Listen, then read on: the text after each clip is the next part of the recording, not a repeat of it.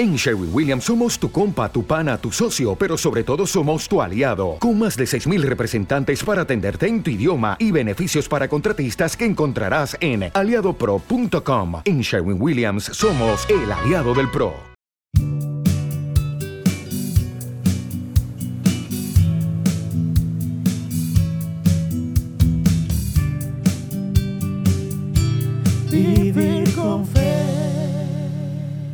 Muy buenas a todos los que nos escuchan en este momento.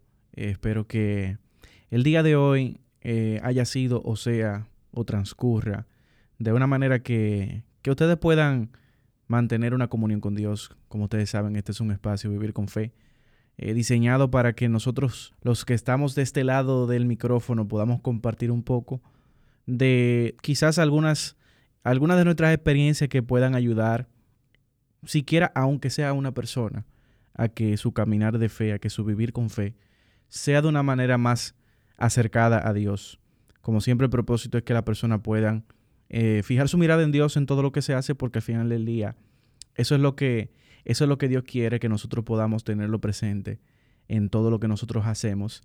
Pero el día de hoy yo quiero compartir con ustedes una, un episodio de la Biblia que yo creo que va a ser de mucha bendición y que es sumamente famoso, eh, muy conocido, no solamente dentro del ámbito de la iglesia como tal, sino también fuera de la iglesia.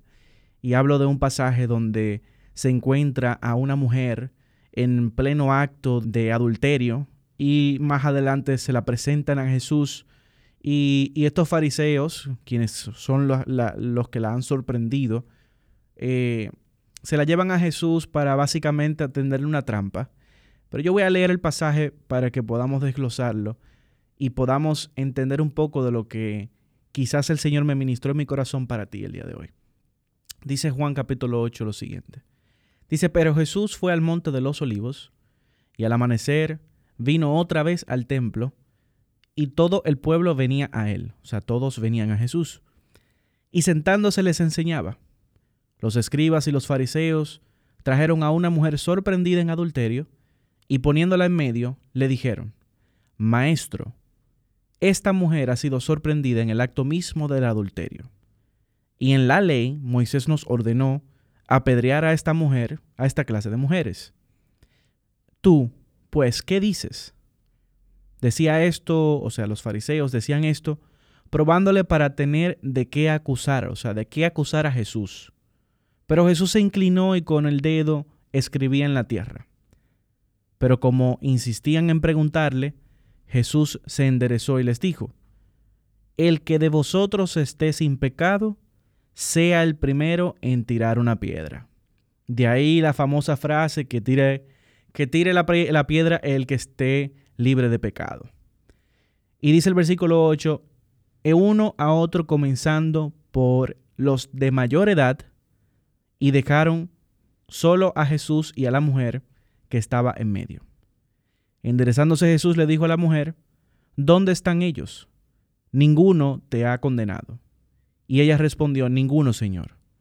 Entonces Jesús le dijo, Yo tampoco te condeno.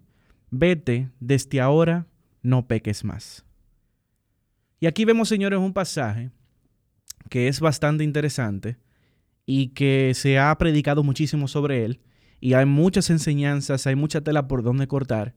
Pero yo quiero enfocarme quizás en un aspecto de este pasaje que por lo menos yo particularmente nunca lo había visto de esta forma y, he escuchado a muy pocas personas hablar desde este punto de vista. Y es el hecho de que eh, este grupo de personas llamados los fariseos, que, que sabemos lo que representan, en muchas ocasiones representan a aquella persona que se supone que tiene el conocimiento, se supone que en teoría debiera de conocer a Dios, más sin embargo está viviendo una vida eh, relativamente falsa, una, vida, una doble vida, como dirían en estos tiempos, una, una doble moral. Hay la doble moral. Pero señores, en este caso, este grupo de personas trae a una persona que dentro del marco de la ley, real y efectivamente, esta persona estaba en pecado. Esta persona eh, se había sido encontrada en pleno acto. Y resulta que, contrario a lo que se supone que la ley debía de aplicarse y debía de hacerse, Jesús simplemente lo que hace es, como la misma Biblia nos enseña que es ella misma, una espada de doble filo, Jesús le presenta un espejo a cada persona que se presentó delante de él para acusar a esta joven. Y el día de hoy yo quiero invitarle a cada uno de ustedes, como así lo hice yo, de cuando lea este pasaje, no identificarme con la mujer, no identificarme con Jesús, sino identificarme con aquellos que han llevado a esta mujer para acusarla delante de Dios o acusarla delante de una persona. El título que yo le he puesto a este mensaje, esta, esta enseñanza, por así decirlo, es el valor de no tirar la piedra.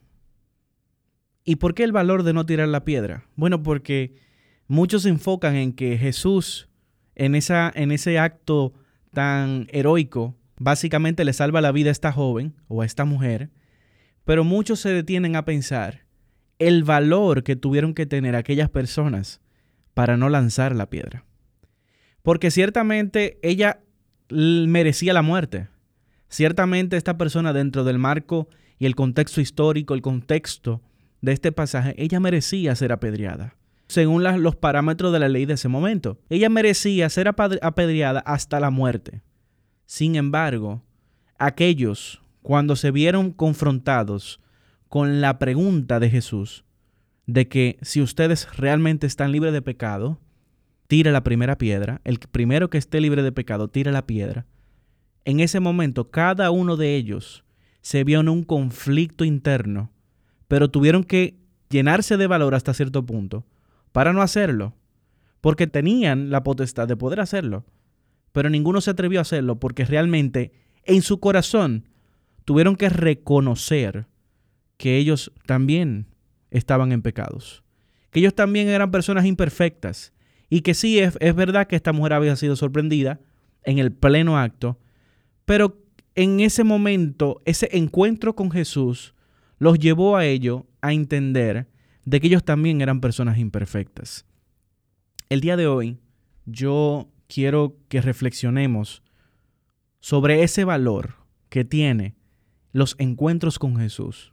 Encuentros que nos llevan a una etapa, a un estatus de humildad, donde nosotros tenemos que confrontarnos a nosotros mismos y saber identificar nuestro propio pecado, llenarnos de valor y realmente, señores, dejar la acusación, dejar la vida de ese pecado para apartarnos de él. Y que bueno, al final del día, como Jesús le dice a esta mujer, ¿dónde están los que te acusan? Que nosotros podamos realmente quitar ese dedo, ese dedo acusador y, y mirarnos a nosotros mismos. Porque el encuentro con Jesús, y eso es lo bonito, el encuentro con Jesús, ellos fueron, ellos fueron para dar una queja, ellos fueron para tenderle una trampa, pero el encuentro con Jesús provocó algo tan hermoso y fue que le salvó la vida a todos.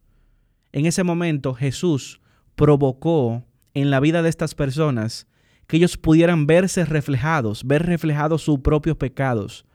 Y claro, al final del día no sabemos si estas personas tuvieron algún tipo de conversión o, nada por el estilo. Lo que sí sabemos es que estas personas fueron confrontadas a tal punto que tuvieron que reconocer que ellos no eran perfectos, que ellos también tenían pecados y que ellos no eran dignos de acusar y señalar a una persona, inclusive dentro de un acto que en ese momento, socialmente hablando, era tan desagradable. Nosotros sabemos que nosotros ningunos, ni los que estamos de este lado ni del otro lado, estamos en la capacidad por nosotros mismos de alcanzar una perfección como tal. Nosotros todos estamos llenos de pecado y llenos de defectos. Y tenemos que reconocer que debemos de ir al maestro. Si usted el día de hoy se encuentra en una posición donde está señalando a una persona, está acusando, el dedo acusador, yo le invito a que, a que tenga un encuentro con Jesús, para que Jesús le revele a usted su propia condición, la condición de pecado que usted tiene, para que sea transformado, porque al final del día, ¿de, qué se trata todo esto? Bueno, de que nosotros en nuestro corazón seamos transformados a tal punto donde nosotros podamos ser la imagen de Dios aquí en la tierra. Y eso es lo que Dios quiere de nosotros, que podamos reconocer el valor de devolvernos, el valor de no lanzar la piedra, que podamos ver detrás de este pasaje lo valiente que tuvo que ser, lo, lo valiente que tú has tenido que ser para dejar de lanzar la piedra, muchas veces teniendo la potestad y la autoridad para hacerlo. Pero qué bonito y qué hermoso y qué humilde es cuando nosotros eh, nos llenamos de Dios, nos confrontamos con nuestros propios pecados y nuestras condiciones para hacer las cosas a la manera de Dios que es diferente, porque al final esta acción provocó una salvación en una mujer. Que nosotros el día de hoy podamos reconocer a Dios en todas las cosas, que nosotros podamos ser mansos y humildes y que Dios pueda hacer una obra nueva en cada uno de nosotros. Esto ha sido el mensaje que Dios ha puesto en mi corazón y yo le oro para que cada vida que escuche este mensaje sea transformada y que sea el Espíritu Santo mismo haciendo la obra para la cual nos ha enviado a hacer este, este, mensaje del día de hoy. Esto ha sido Vivir con Fe y este es un podcast producido por Egepiano Studios. Te pido que lo compartas si tú entiendes que este ha sido un mensaje que, que ha sido de beneficio y de bendición para tu vida y que te sigas conectando con nosotros para que podamos seguir trayendo más de esto.